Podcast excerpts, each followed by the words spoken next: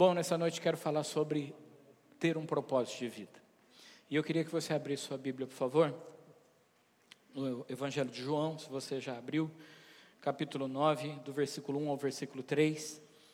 E Deus tem me incomodado muito sobre por que, que a gente faz as coisas. Por exemplo, por que, que nós estamos aqui hoje à noite? Não precisa responder. Como você se vê daqui a 10 anos? Daqui a 5 anos, como que você se imagina? Para que, que você foi criado? Para que, que você existe? Para que, que você nasceu da sua mãe? Você nasceu só para comer, dormir e pagar boleto? Eu não vou te chamar para reunião nenhuma, pode ficar tranquilo, tá?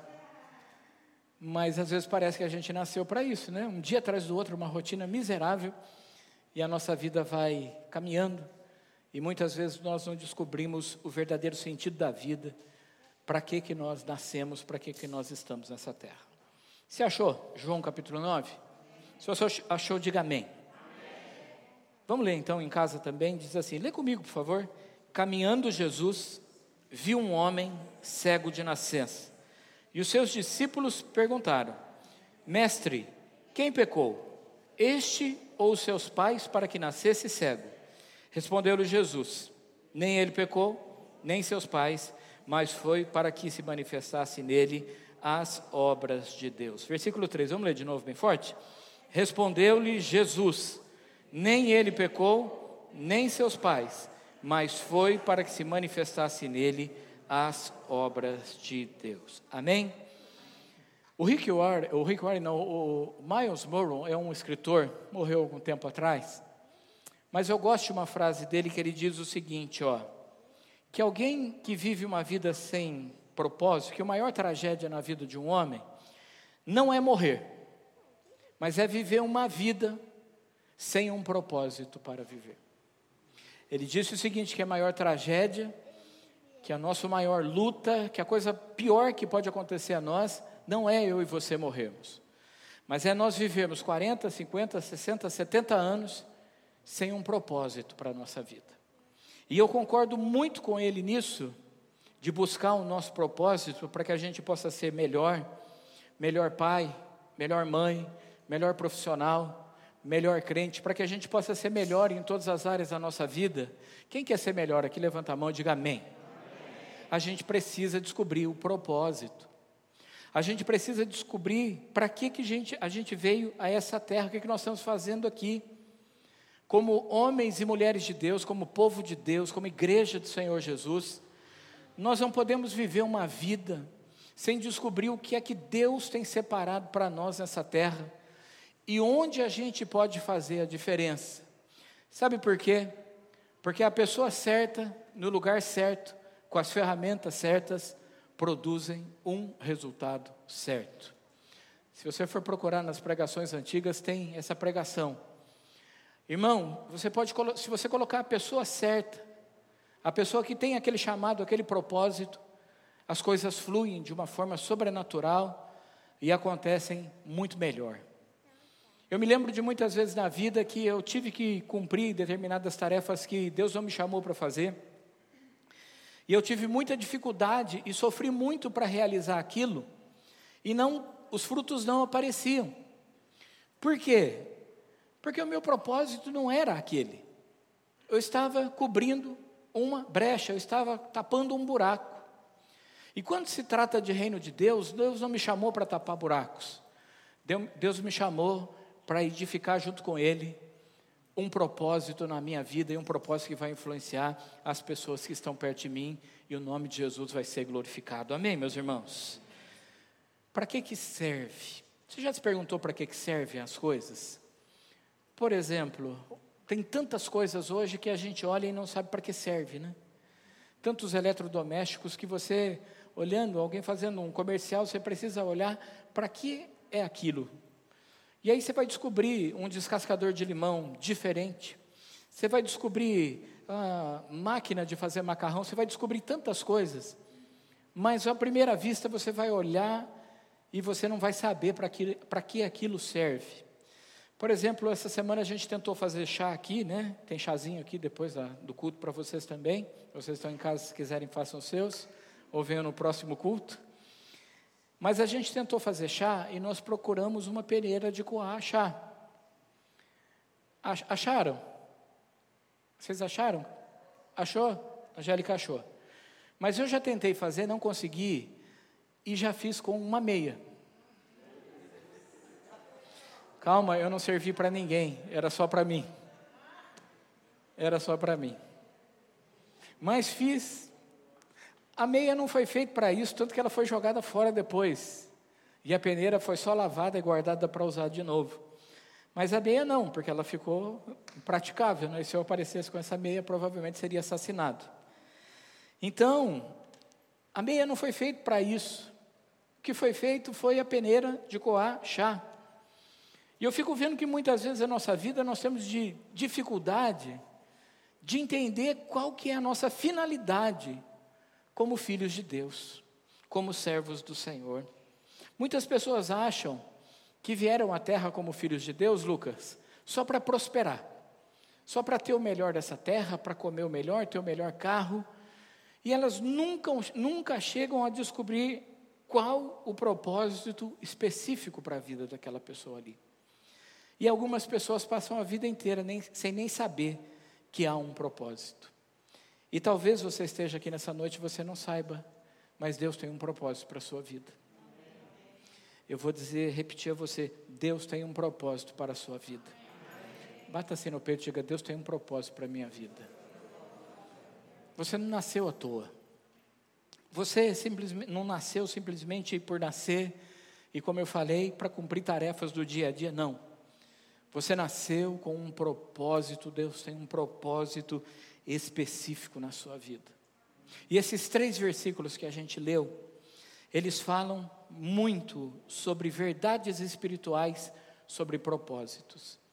E eu queria que a gente olhasse para a vida desse cego, entendesse algumas coisas e a gente pudesse sair daqui, glorificando a Deus que nós fomos criados para o louvor e a glória do nome do Senhor e que Ele tem um lugar para nos encaixar no plano dele, para a gente ser usado para a glória dele e que pessoas possam vir a Jesus através da minha e da sua vida também. Amém? Eu vou ler de novo o texto e você acompanha aí. Diz assim: Caminhando, Jesus viu um homem cego de nascença. E os seus discípulos perguntaram: Mestre, quem pecou? Este ou seus pais para que nascesse cego? E respondeu Jesus: Nem ele pecou, nem os seus pais mas foi para que se manifestasse nele as obras de Deus. Interessante. Interessante que Jesus e os discípulos viram a mesma pessoa, o cego, deitado à beira do caminho. A Bíblia diz que Jesus estava indo, estava caminhando, e a Bíblia diz que Jesus viu um cego, que Jesus viu uma pessoa. Diga assim comigo: Jesus viu uma pessoa.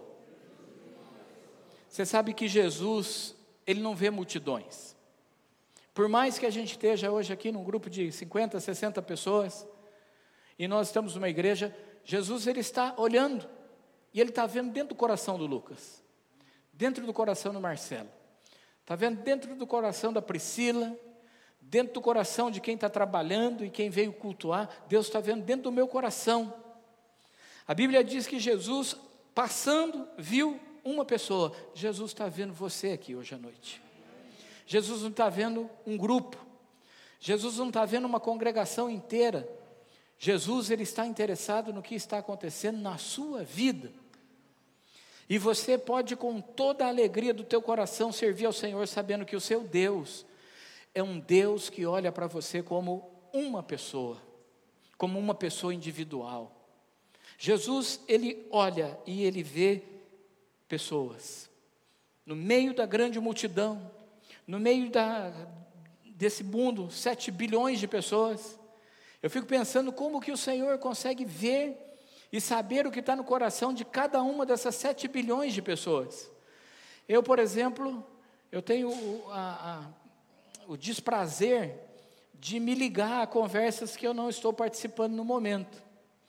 Como isso funciona? Então, eu estou conversando com alguém aqui, mas incrivelmente o que estão conversando do meu lado acaba entrando nos meus ouvidos e eu acabo percebendo aquela conversa e me dá uma vontade de participar dessa conversa e daquela conversa e eu tenho que ficar lutando comigo porque eu não consigo, porque eu sou uma pessoa só, eu só posso dar atenção a uma pessoa de cada vez, ou só posso estar em um lugar de cada vez, mas o Senhor não. O Senhor, Ele está aqui nessa noite. e nós estamos falando e Deus está prestando atenção, não no que eu estou falando, Deus está prestando atenção no seu coração. Deus está prestando atenção se você está triste, Deus sabe se você está triste ou se você está alegre. Se você está triste, não precisa se manifestar. Mas se você está, está triste, nós vamos orar, e como o Rafa falou aqui, e nós vamos sair daqui, talvez com o mesmo problema, mas cheios da alegria do Senhor, que é a nossa força. Então Deus vê um coração triste, vê o camarada que está com sono, eu também vejo daqui, e vê o outro que está feliz, vê o que já jantou, o camarada pensando o que vai comer depois. Deus vê pessoas, Deus não vê corporações, Deus não vê megatemplos, Deus vê pessoas. E nós viemos aqui porque nós sabemos que o nosso Deus, Ele tem um plano e um propósito para cada um de nós como pessoas. Amém, meus irmãos? Então, deixa eu dizer a você: o Senhor está olhando para a sua vida hoje, Ele está vendo você por completo, corpo e alma, e sondando o seu espírito e querendo fazer o que? Dar a você uma certeza e um propósito para que você possa viver.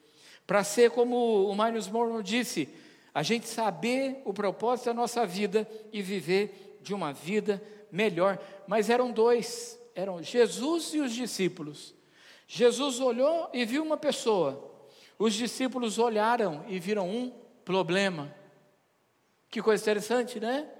A Bíblia diz que Jesus viu um cego de nascença e os discípulos olharam e automaticamente perguntaram: por que, que ele tem esse problema? Os discípulos estavam interessados em descobrir qual era o problema. Enquanto Jesus estava interessado na pessoa, os discípulos estavam interessados no problema. E o nosso Senhor, Ele vê além do problema, meus irmãos. As pessoas podem olhar para nós, nós podemos estar passando por momentos de dificuldade, e nós podemos nos ater àquele momento. Puxa, como essa pessoa está triste, como essa pessoa está passando por dificuldade. Mas o nosso Deus não. O nosso Deus, ele vê a nossa dor, interfere na nossa dor, nos dá força para superar essa dor, mas Ele vê além das dores do nosso coração, Ele vê além das alegrias, Ele vê além de que se você está triste, se você está alegre, porque há dias que você acorda triste e com vontade de ficar na cama, sim ou não? Eu acordo quase todo dia assim, mas é por preguiça mesmo que eu amo ficar dormindo. E aí você fala: Não, tenho que levantar. E aí você levanta, porque você tem um propósito para levantar. Irmãos, quando Jesus ele olha para nós, ele olha além dos nossos problemas. Ele olha além de que se você é casado ou divorciado. Ele olha além de que se você é uma pessoa saudável ou se você é uma pessoa doente. Ele olha além se você tem uma religião ou se você não tem.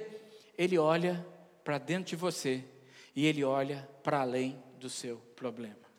Talvez você esteja dizendo, eu estou desempregado.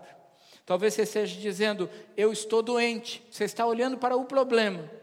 Mas o Senhor Deus, Ele está olhando além do seu desemprego. E uma porta vai se abrir em nome de Jesus. E olhando para além da sua dor, da sua doença, Ele está olhando para você, para além do seu problema. Os discípulos viram um homem com um problema. Jesus viu um homem que nasceu com um propósito. Os discípulos identificaram e perguntaram: esse homem, ele, eh, quem pecou, ele ou os pais? E Jesus olha e fala o seguinte: vocês precisam olhar uma segunda vez, porque nem ele e nem os pais pecaram. Ele é assim, para que nele se faça o que, irmãos? Manifeste.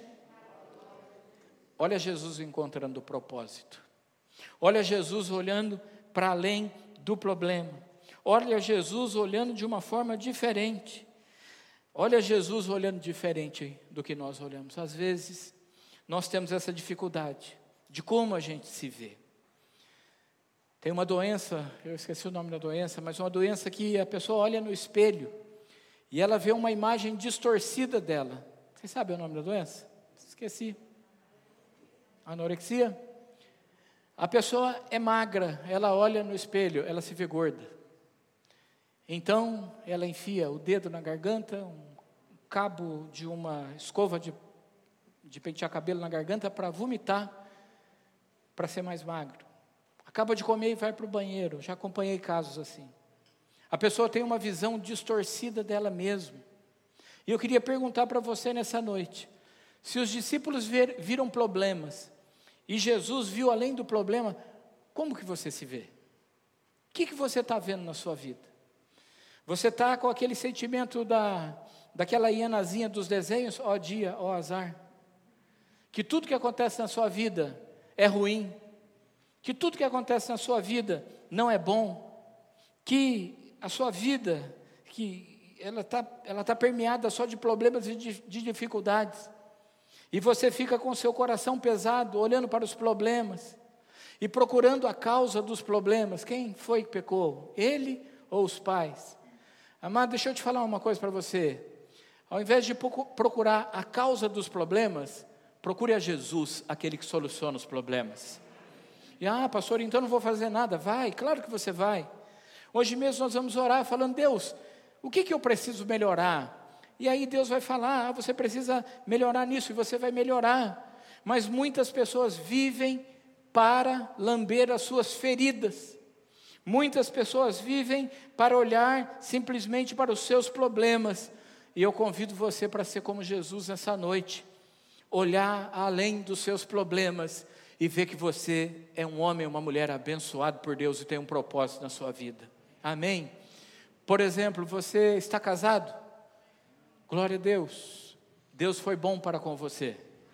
Você está casada? Glória a Deus, Deus foi bom para com você. Você tem um emprego? Você tem um emprego? Deus foi bom para com você. Você tem comida? Bebida? Você tem saúde? Muitos morreram. Nós precisamos olhar e olhar como Jesus, não para o problema, mas olhar para aquilo que Ele tem colocado no nosso coração, o propósito, e parar de olhar e perguntar quem é que pecou, por que, que eu estou passando por isso? E buscar a Deus de todo o coração. Amém, meus irmãos? E note que o propósito sempre vai ser maior do que o problema. Por quê? Porque aquele homem, o problema dele era ser cego, mas o propósito era para que a glória de Deus se manifestasse na vida dele. Às vezes nós damos um valor excessivo para os problemas e esquecemos de olhar para as bênçãos que o Senhor tem nos dado. Vamos fazer um trato hoje, e vocês em casa também, da gente escrever, e eu já fiz isso várias vezes, da gente escrever pelo menos cinco motivos de gratidão num papel e colar na nossa geladeira, e todo dia olhar para aquele papel e agradecer a Deus, além, apesar dos nossos problemas, tem sido bênção e tem galardoado a nossa vida e nós estamos vivendo um propósito eterno. Você consegue? Faz isso na sua casa. Pega uma caneta, escreve lá cinco propósitos, não sei quais são, e começa a agradecer a Deus por causa desses propósitos e por causa dessas bênçãos que o Senhor tem dado para você, para que você e eu nós possamos parar de olhar só para os problemas e olhar para as coisas boas que Deus tem para a nossa vida também. Amém, meus irmãos? O seu propósito, ele define quem você é e não ao contrário. Os discípulos olharam, viram um problema e Jesus viu que a glória de Deus ia se manifestar na vida daquele homem. Nós nascemos com esse propósito e a gente vai ver isso mais para o final. E esse propósito ele é muito maior, ele não pode definir quem eu sou. A Bíblia diz a cura de um cego de nascença. E se você acompanhar depois o que, que esse homem se tornou, o capítulo 9 inteiro, capítulo 10, esse homem, de cego de nascença, ele se transforma num evangelista. E ele vai, sai pregando, falando de Jesus, e as pessoas dizem o seguinte: Como que você curou? Ele falou: Sei lá, mas alguém chegou em mim, me tocou, me disse: Está curado, e me disse: Vai lá, se lava no tanque de Siloé. Eu fui e voltei vendo. E aí é tão interessante isso, e é bonito a gente ler a Bíblia é, entrando dentro da Bíblia, que enquanto ele está falando isso para alguém, Jesus passa. E ele fala: Foi esse cara. Eu queria saber como ele descobre que foi Jesus se ele era cego. É porque ele ouviu. Ele ouviu a voz de Jesus e dos discípulos. Deixa eu te falar uma coisa. Nós podemos até ter problemas físicos, mas quando nós estamos com o nosso ouvido afinado para ouvir a doce voz de Jesus, nós vamos viver um tempo de graça, de misericórdia e de poder de Deus, e vamos viver e saber que o que vai acontecer conosco é maior do que os problemas que nós estamos vivendo. A luta que você está passando hoje não é a chegada final, não é o final da sua vida. É temporal o que você está passando, o final da sua vida. A eternidade, assim, assim pode-se dizer assim, vai ser em glória. Porque no céu não tem cego, não tem coxo, não tem pobre e não tem rico. No céu tem filhos de Deus, chamados, remidos e lavados pelo sangue de Jesus, que alcançaram o seu propósito. Amém, meus irmãos? Segunda coisa é que, infelizmente, nós nascemos cegos para esse propósito. A Bíblia diz que esse, moço, esse homem era um homem cego. E talvez a gente não seja, e a gente não é cego humanamente falando. Nós enxergamos, podemos enxergar, né? Mas nós somos cegos espirituais. Porque o ser humano nasce achando e tendo valores no seu coração, achando que aquilo vai fazê-lo feliz. Quando nós sabemos que a única pessoa que pode dar felicidade para o homem é Jesus, é a salvação em Cristo Jesus. Porque o homem, se ele tem 100 mil reais, ele quer ter 200 mil. Se ele tem 200, ele quer um milhão. Se ele tem um milhão, ele quer 10 milhões. E ele busca e busca e busca e busca ter coisas, porque ele acha que as coisas vão lhe dar alegria, que ele vai ser satisfeito. Ele acha que aquilo o completa, mas não completa. Porque se assim fosse, nós não veríamos homens riquíssimos que tiram a sua vida, porque entram numa depressão. Sabe por quê? Porque eles aprendem que o dinheiro pode comprar tudo, menos a paz de espírito que está dentro do coração. Eu tinha um amigo que falava assim, dinheiro, eu falava, dinheiro não compra tudo. Ele falava, é, é, dinheiro não é tudo, não, não é tudo. Ele falava, é verdade, dinheiro não é tudo. Dinheiro é, eu falava, dinheiro não traz felicidade. Ele, fala, é, ele falava, é verdade, compra. Porque ele achava que o dinheiro comprava felicidade. Pessoal, quando a gente olha para esse homem cego, a gente vê esse homem que não sabe desse propósito de glorificar a Deus. E quando a gente olha para a nossa vida também, a gente nasce sem saber qual é o propósito. Nós nascemos cegos espirituais. E nós precisamos do quê? De um encontro com o Senhor. Quando você se encontra com o Senhor, as escamas caem dos seus olhos, e o que, que acontece? A cegueira cai, e come, você começa a entender o propósito espiritual que Deus tem para a sua vida. Todos nós nascemos cegos para esse propósito. Todos nós nascemos sem entender qual é esse propósito. Os discípulos não viram o propósito da vida daquele homem, porque eles olhavam com os olhos físicos. Mas Jesus, quando bateu os olhos daquele homem, identificou o propósito da vida daquele homem, que era glorificar o nome de Deus. E isso nós fazemos em fé. Isso nós fazemos exercendo a fé. Isso nós fazemos quando nós olhamos para a nossa vida. E apesar de nós estarmos passando por lutas e dificuldades, há sempre no coração do crente uma certeza de que as coisas vão melhorar, melhorar, porque Cristo está conosco e nós não tememos o que pode nos fazer o mal, o homem. Amado, ter os nossos olhos abertos para descobrir esse propósito é começar a caminhar em fé. Que nós possamos sair dessa noite, e você em casa também, que a gente possa começar a dar passos de fé. Que a gente possa começar a olhar através dos nossos olhos espirituais e não dos nossos olhos físicos. Quando se abrem os nossos olhos espirituais, a gente começa a entender que o mais importante na minha vida, na sua vida, é a quem nós servimos, é quem é dono da nossa alma, é para onde nós estamos caminhando, é se nós estamos salvos ou se nós estamos perdidos.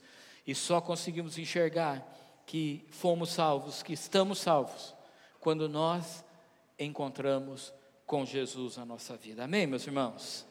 Você só pode ver seu propósito de vida se os seus olhos espirituais estiverem abertos. A gente cantava antes, abra os olhos do meu coração. Lembra que a gente cantava bastante essa música? Coração tem olho? Coração tem olho? Não. Abrir os olhos do coração é abrir os olhos espirituais, para a gente compreender que com Cristo na nossa vida tudo vai dar certo, mesmo que tudo esteja dando errado. E compreender que nós vivemos por um reino inabalável que está chegando e vai chegar rápido em nome de Jesus. Que se nós esperamos nessa terra, em Jesus, só nessa vida, nós somos os mais miseráveis dos homens, mas nós temos uma pátria celestial, esperando eu e você. E pode ser hoje que a gente vai pisar na Nova Jerusalém, cantando hinos de louvores, e a Ingrid nem vai para a faculdade, porque vai para o céu. Amém, irmãos?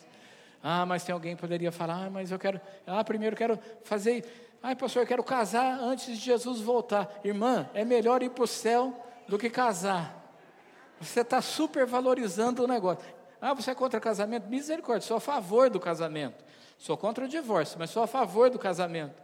Mas, querido, se Jesus vier te buscar, vale mais estar com Ele do que qualquer outra coisa que você possa fazer nessa terra. Amém? Então vamos recapitular. Todo mundo nasce com um, e todo mundo nasce cego para o seu propósito. Isso me leva para a terceira e penúltima coisa que eu queria colocar para vocês nessa noite. É que tem que acontecer um milagre, a fim do que a gente enxergue o propósito de Deus na nossa vida. Amém? Amado, você é alvo dos milagres de Deus. Vou repetir, tá? Você é alvo dos milagres de Deus. Irmão, você acha que está fácil hoje em dia a gente viver nesse mundo?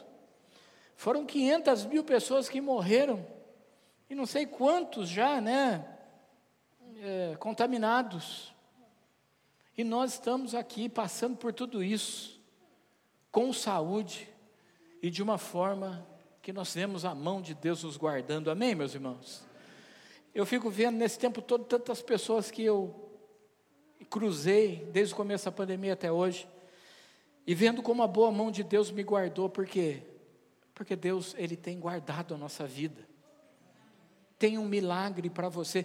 Você é fruto e você é alvo do milagre de Deus, meus irmãos. Ah, e talvez você possa orar e dizer: Ah, o milagre é que eu faça isso, aquilo, aquilo. Não. Você já recebeu o milagre mais importante que você foi adotado na família de Jesus Cristo de Nazaré. O mais importante, o maior milagre já aconteceu. Você sabe quem é a pessoa mais difícil de se converter? Você. Você foi a pessoa mais difícil de se converter. A gente acaba dizendo, né? Ah, esse tal pessoa, olha, essa pessoa aqui é duro, essa é difícil, hein? Como se para Deus houvessem coisas difíceis, meus irmãos. A pessoa mais difícil de se converter fui eu e é você. Nós sabemos a dureza do nosso coração. Alguns de nós se portam achando como se nós fôssemos algo muito legal, algo muito bom, quando a Bíblia diz que o nosso coração é enganoso e diz que nós precisamos nascer de novo para poder viver o propósito de Deus. Você já nasceu de novo? Você já nasceu outra vez? A gente nasce cego para esse propósito e tem que acontecer um milagre.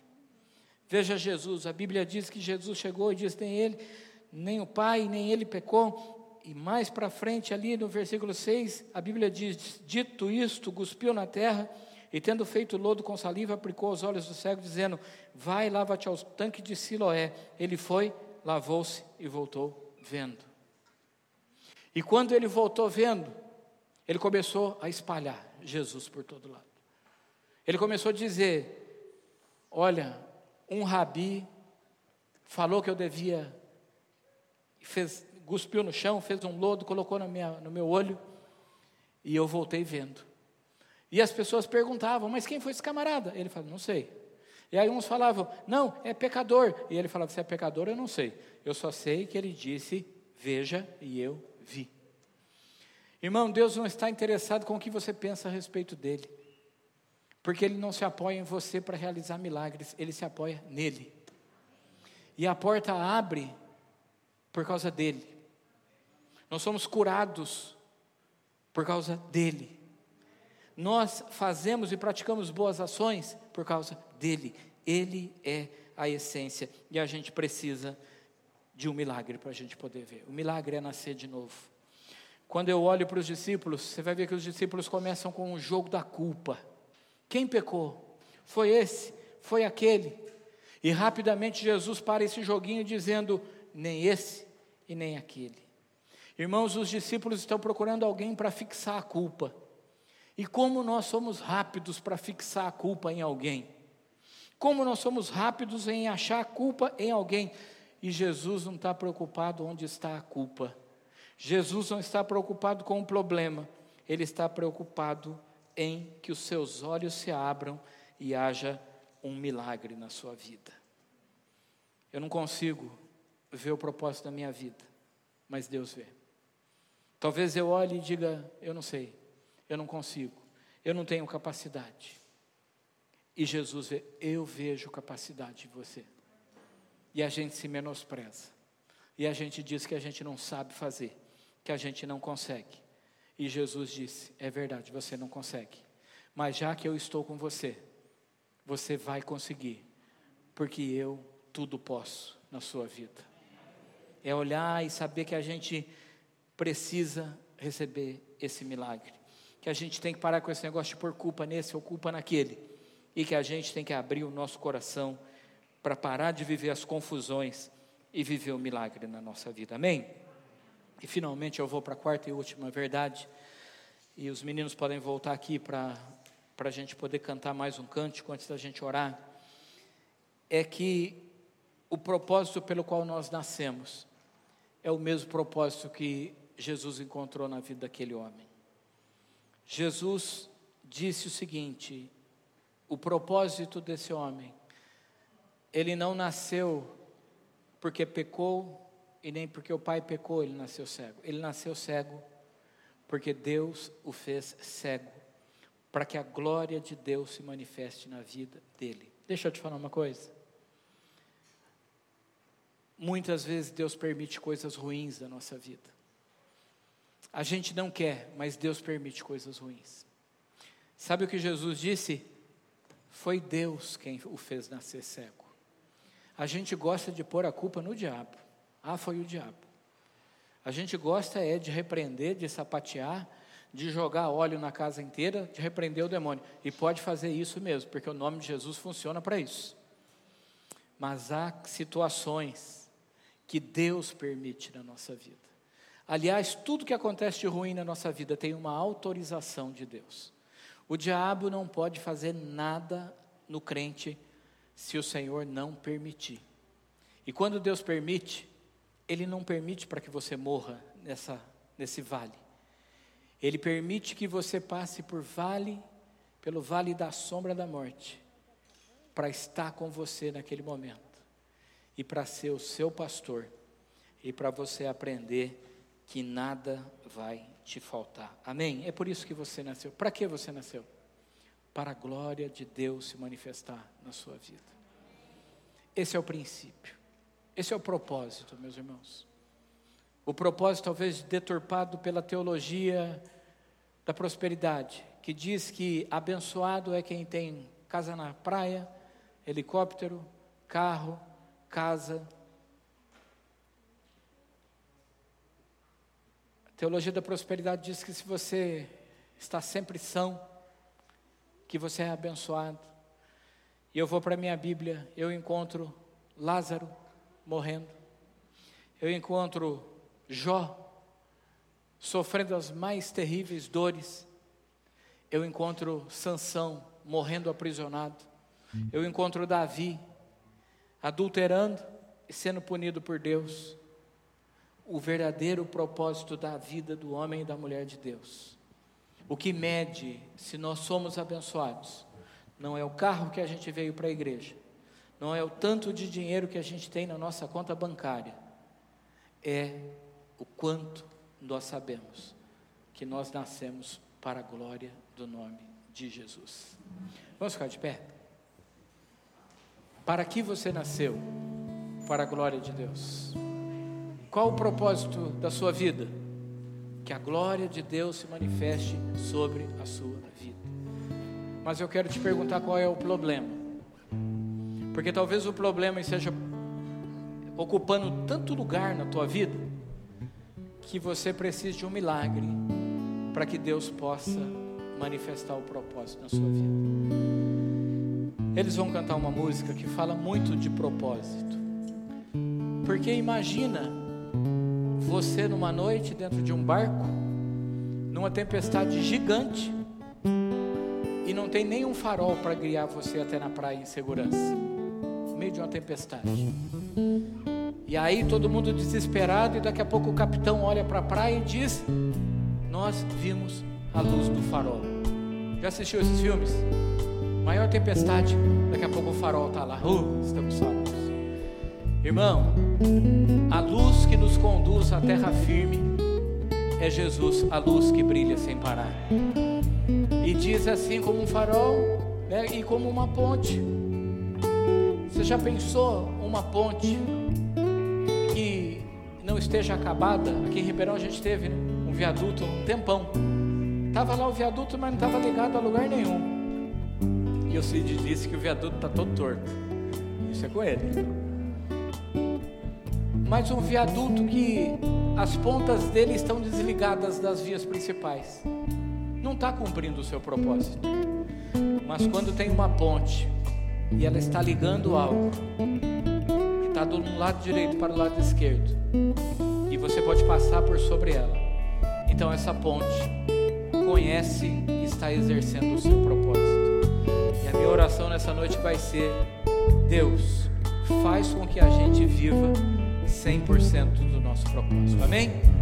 Vamos cantar juntos então? Mas como eu falei domingo passado, cantar de verdade, para que o mundo espiritual saiba que nós somos um povo que tem um propósito e que vai viver milagres. Amém? Vamos juntos então em nome de Jesus. Senhor,